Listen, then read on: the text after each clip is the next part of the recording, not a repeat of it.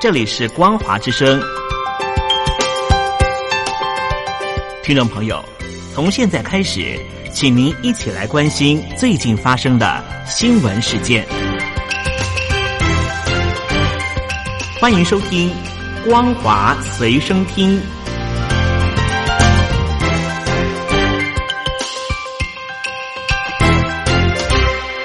收音机旁的听众朋友，您好，欢迎收听《光华随身听》，我是嘉玲。我们来关心最近发生的新闻。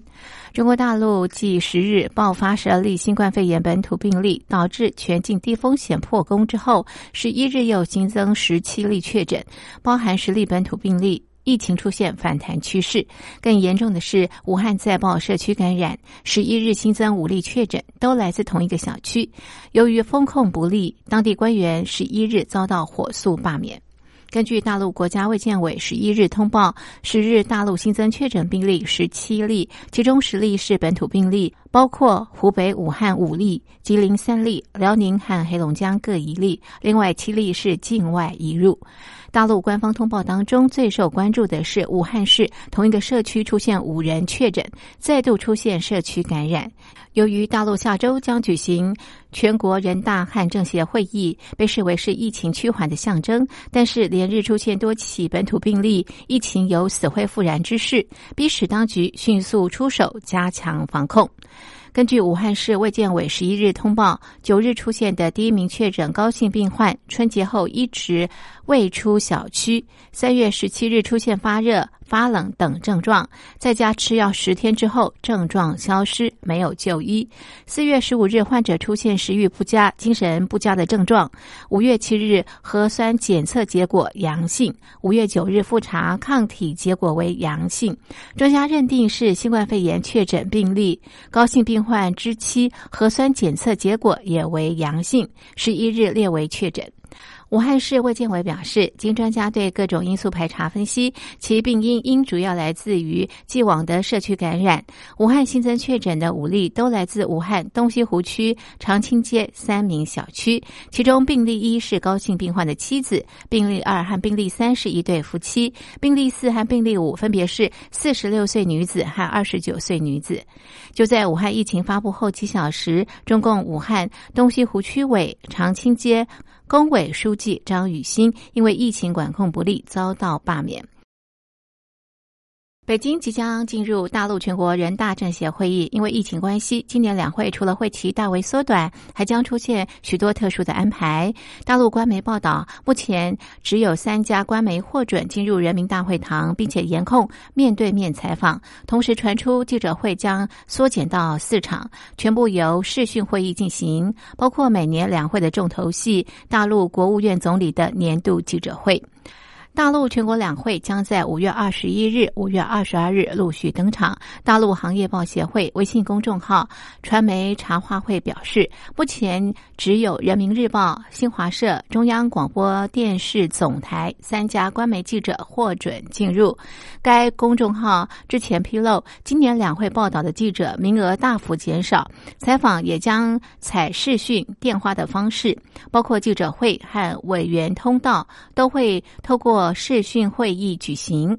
香港明报报道，由于会期压缩，相对于往年的十几场记者会，今年记者会也将大幅的减少。目前暂定四场，包括人大和政协记者会、大陆外长记者会以及大陆总理的年度记者会。记者会将以视讯会议形式举行。如果最后确定是以视讯形式举行总理年度记者会，将是史上的第一次。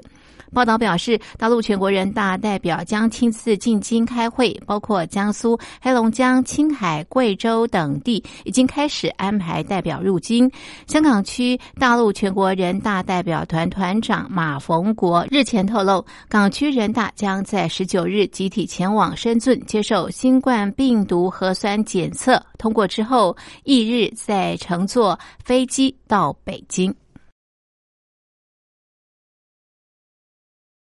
中华民国蔡英文总统将在五月二十日连任就职。总统府十一日说明，基于防疫优先，典礼将简单而隆重。国宴将取消，改赠以宾客农特产品及防疫有关的伴手礼。蔡总统就职演说将在台北宾馆进行，宾客维持两百人左右，将邀请现任元首、县市首长、各国驻台使节与防疫国家队一同参与。根据指出，过去并没有总统在台北宾馆发表就职演说的前例。蔡总统此举将是创下中华民国的第一例。蔡总统十一日也在脸书指出，为了配合防疫工作，这次就职典礼以简单隆重为原则，不举办大型户外集会，也取消了国宴。不过，他身为总统，任重道远的承担不会因此有任何的改变。他也强调，他的两任总统任期之间没有空窗期，就职典礼的举办不会影响执政团队的工作。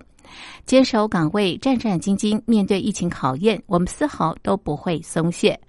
外界关切蔡总统就职演说内容，总统府发言人丁宇公表示，内容还在讨论阶段。但在两岸政策方面，仍会维持稳健一致的主轴来陈述。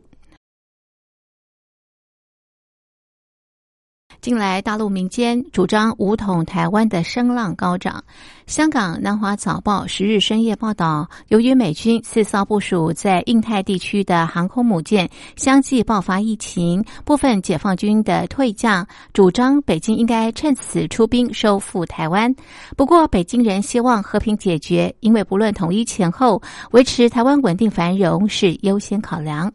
南华早报的说法呼应早前中共空军少将乔梁的“台湾问题攸关国运，不可轻率激进”文章观点，也就是文统台湾无望，但是武统不宜激进。解决台湾问题的关键在于中美实力对比。此外，报道另外引述历史学者邓涛四日在《学习时报》发表《清朝是如何统一台湾》的文章，借鉴历史说明当年台湾纳入大清版图，并非。只是借助梧桐而已。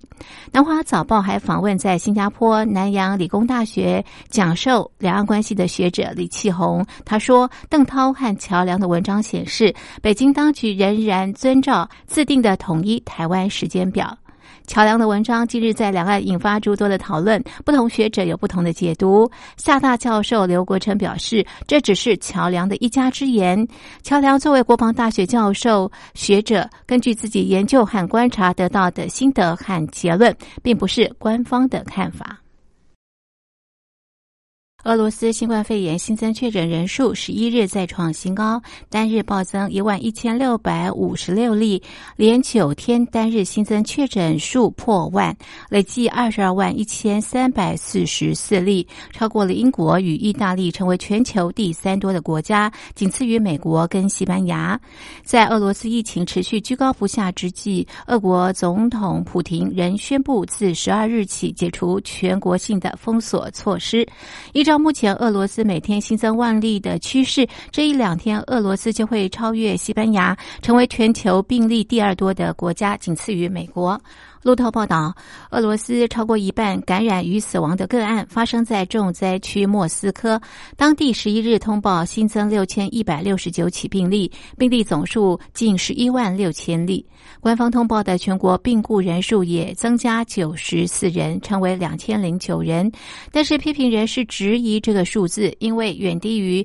几个确诊病例相近的国家。政府官员说，俄罗斯持续进行大量病毒检测，才会出现确诊数字。大增，病故数字偏低的现象。俄罗斯官员说，目前已经进行五百六十万次检测，病例数相近的英国只有不到两百万次。虽然俄罗斯病例持续增加，总统普京表示，从十二日起，各地方首长有诠释当地疫情的状况，自行决定是否复工。卫生官员和医师有权拍板决定是否解除防疫限制。他强调，虽然全国性停工期结束，对抗疫情行动并没有结束。即使在情况相对安全的地方，病毒仍然构成威胁。以上是本节的光华随身听，谢谢您的收听，我是嘉玲，我们下次同一时间继续在空中相会。